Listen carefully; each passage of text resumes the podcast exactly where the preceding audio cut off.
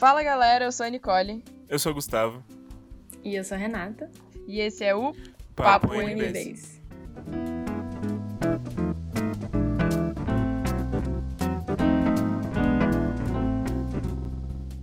Sejam bem-vindos à segunda temporada do Papo NBs. Até hoje no podcast a gente tentou abordar assuntos relacionados a questões internas da nossa universidade.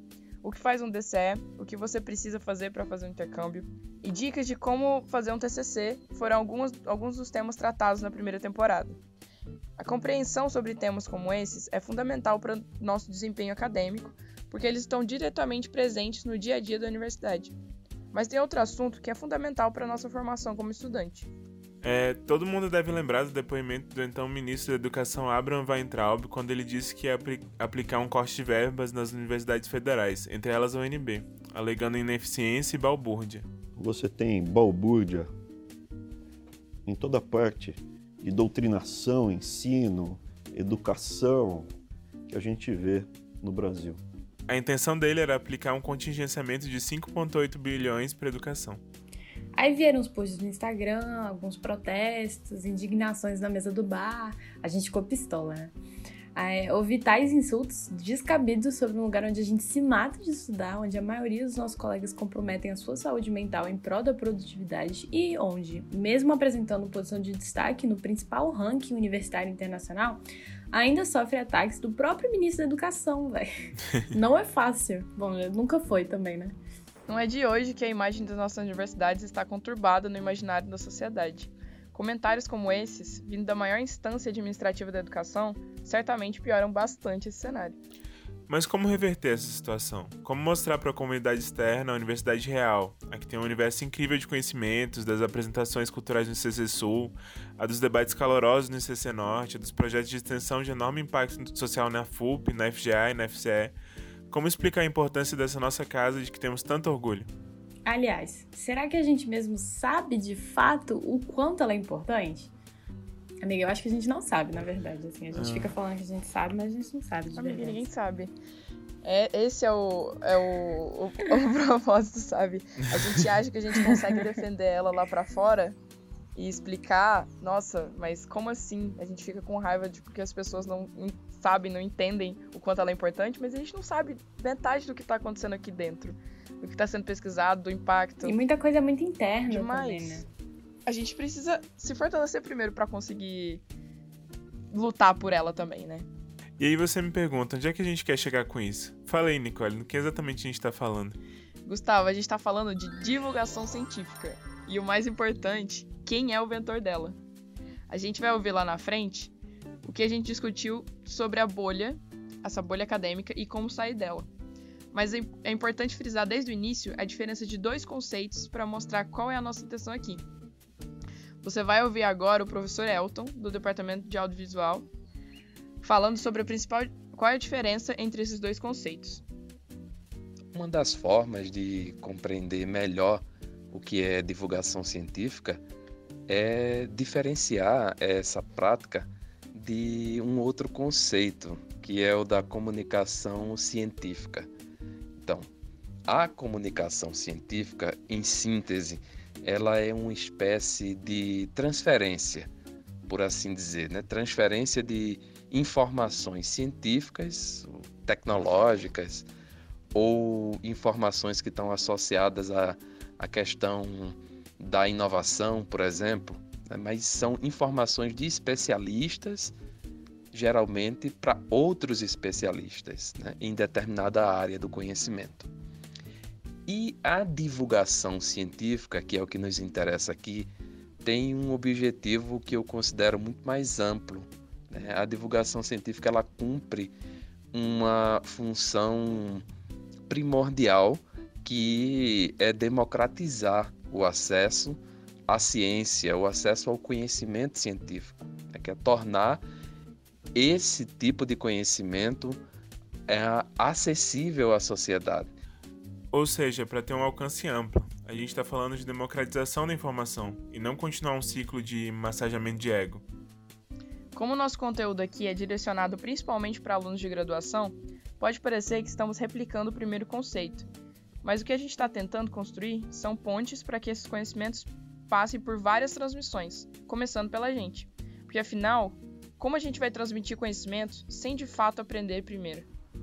Bom, a gente já falou do que não é divulgação científica, né? Fazendo a diferenciação entre esses dois conceitos.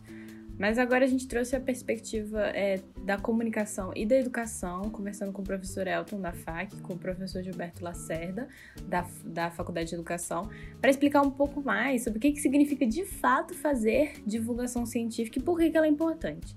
Então, primeiro a gente vai ver agora o professor Elton, que você já ouviu antes.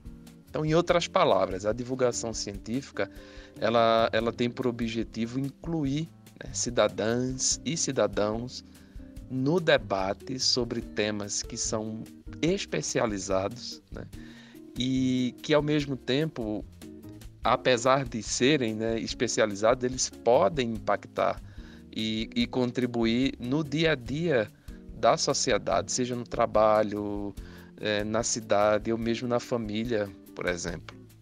E agora, o professor Gilberto. A divulgação científica é uma ação que pode ser mais ou menos estruturada, que tem como objetivo é, compartilhar com o público é, resultados de trabalhos de investigação científica, conteúdos científicos. É, eu digo que pode ser mais ou menos formal, porque uma tese de doutorado é uma peça de divulgação científica. Um artigo publicado numa, numa, num periódico acadêmico, num periódico científico também. Mas, nesse caso aí, trata-se da divulgação científica para os pares. Nós também podemos ter a divulgação científica para aqueles que não são pares, que não estão no interior dos campos científicos, para o público em geral, para o público leigo.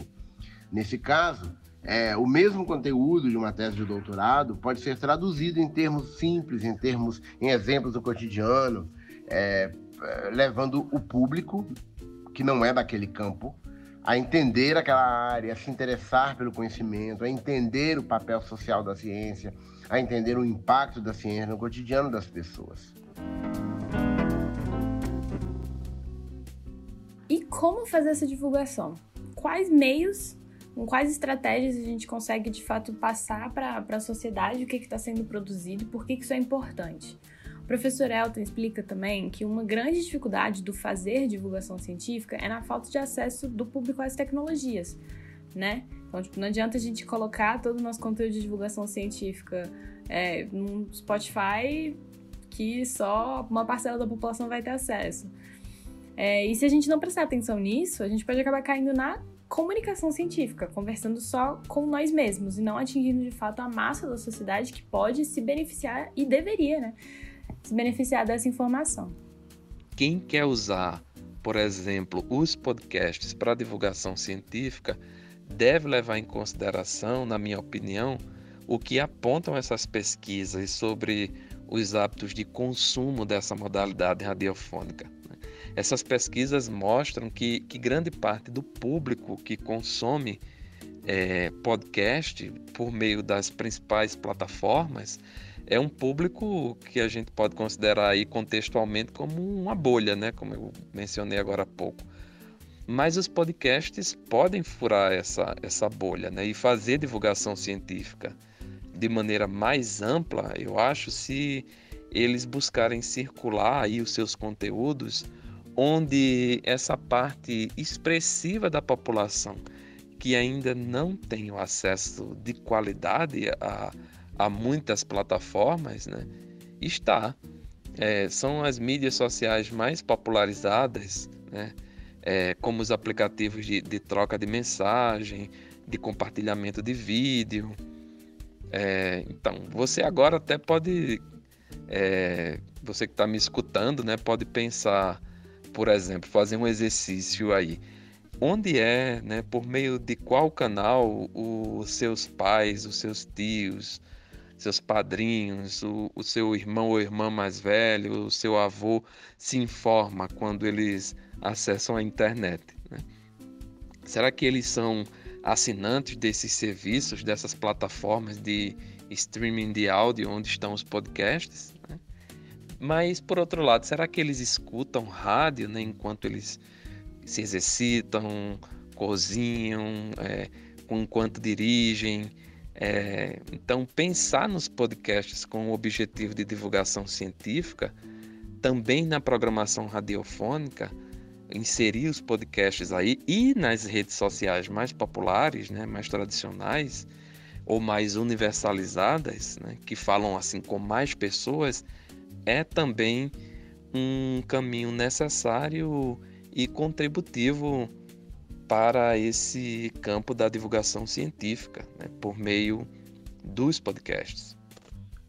A gente também perguntou para o professor como ampliar o alcance da divulgação científica num cenário tão polarizado politicamente, onde vemos uma onda tão grande de desinformação, fake news, etc. Eu penso que é necessária a compreensão de que a divulgação científica ela não deve ficar restrita aos meios de comunicação é, de massa, como ainda se costuma chamar. Né? O professor Wilson da Costa Bueno também aponta é, a importância de outros canais, como os livros didáticos, as palestras de ciência abertas a, ao público é, em geral. É, menciona outros meios como em comunicação, como as histórias em quadrinhos, as campanhas publicitárias, é, as campanhas de educação, os próprios espetáculos de teatro que trazem essa temática da ciência e da tecnologia, é, que podem ali falar da vida de cientistas ilustres, né? Menciona a literatura de cordel. Olha que aspecto interessante, né? Que faz a gente pensar nessa nessas práticas culturais mais específicas desse Brasil tão tão grande, né? É, Para colocar tudo isso a favor da divulgação científica. Eu acho legal essa ideia de fazer divulgação científica, dessa ideia de, que fazer divulgação científica pode ser feita de várias maneiras, assim. Não necessariamente só em um, em um lugar ou em um canal específico. E, porque, como ele disse, é, nesse papel da mídia, que faz essas. Quando eles tratam de, de divulgação científica, de, ou falam do, do fazer científico na, no jornal, eu acho que o próprio jornal, o próprio formato, ele já mistifica, assim. Eu acho que ele já deixa muito separado esses dois mundos, você não acha? Vocês não acham? Não, com certeza. Porque, tipo assim, se você parar pra pensar, é, onde que saem? Que parte dos jornais, né, dos veículos de comunicação de massa, saem a parte de divulgação científica, é, isso a gente falando em online e impresso, sai naquelas partes de, que estão por trás de paywall. Paywall são aquelas é, barreiras que o jornal faz justamente para conseguir é, arrecadar dinheiro. Então, quando você chega numa notícia, ela fala assim, ah, exclusivo para assinantes. Uhum.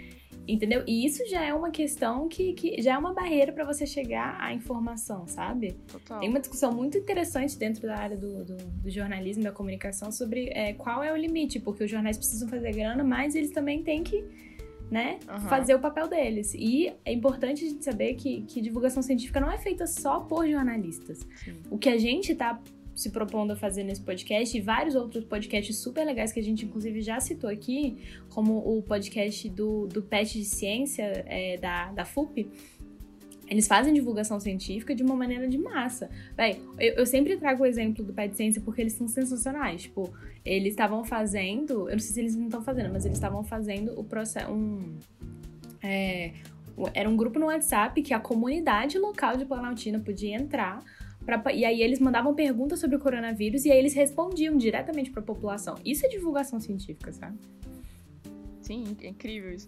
É, eu fiquei muito pensando assim também, quando ele fala do, do sensacionalismo na hora de, de veicular a divulgação científica.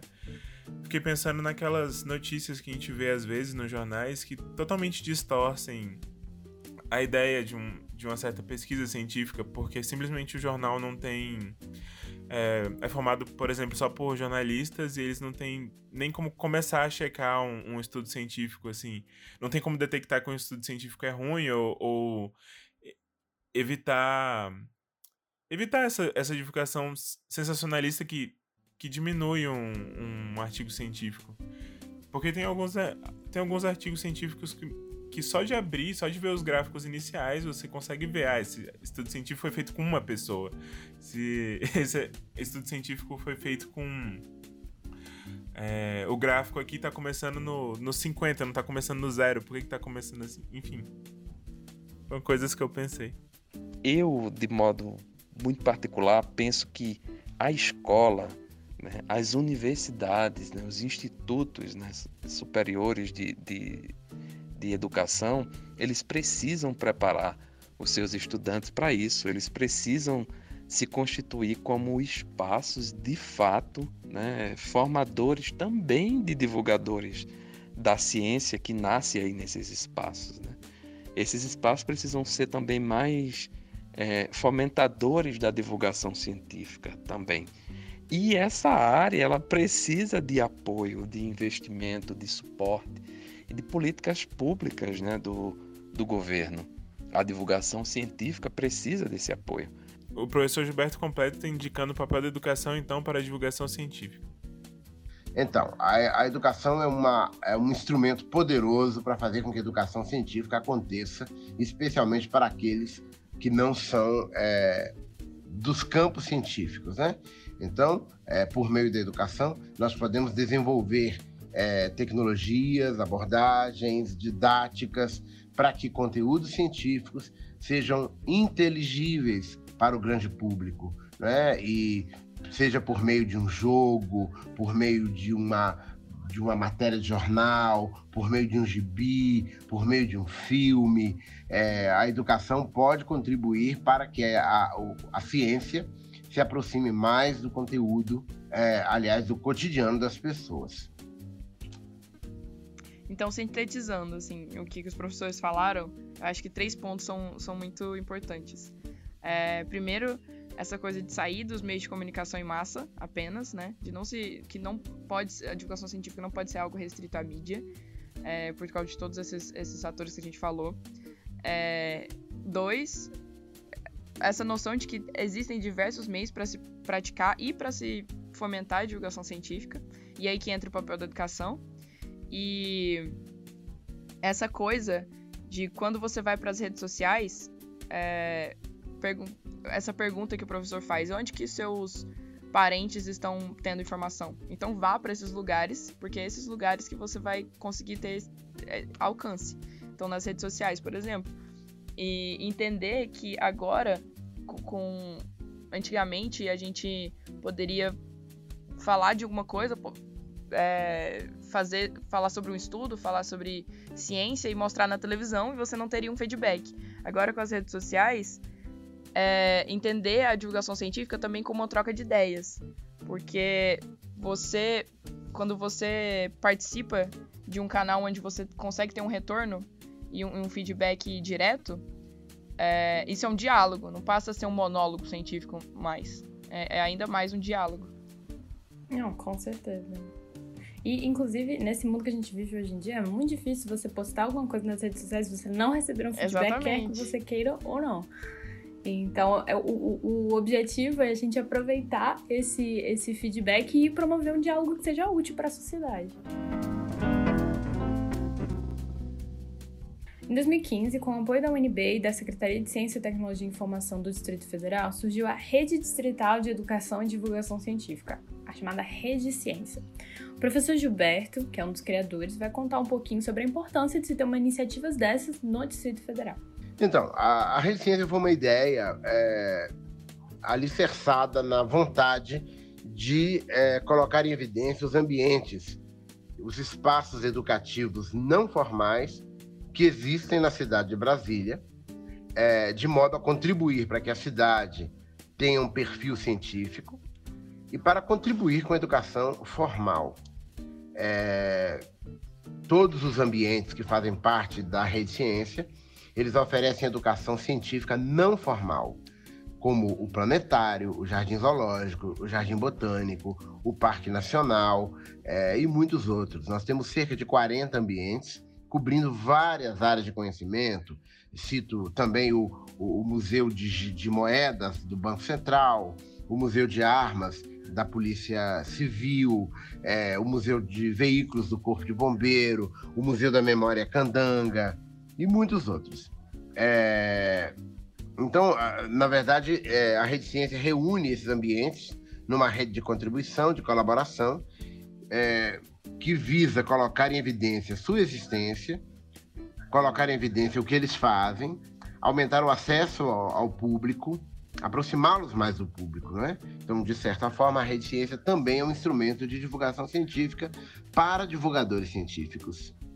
É, durante a pandemia, é, a rede ciência continua atuando, porque a maioria dos ambientes já dispunha de é, instrumentos virtuais, é, sites, portais, conteúdos digitalizados, que, é, que tiveram seu acesso aumentado, seu acesso bastante, bastante é, é, é, aumentado, né? É a expressão, é, tendo em vista a impossibilidade das pessoas de se deslocarem.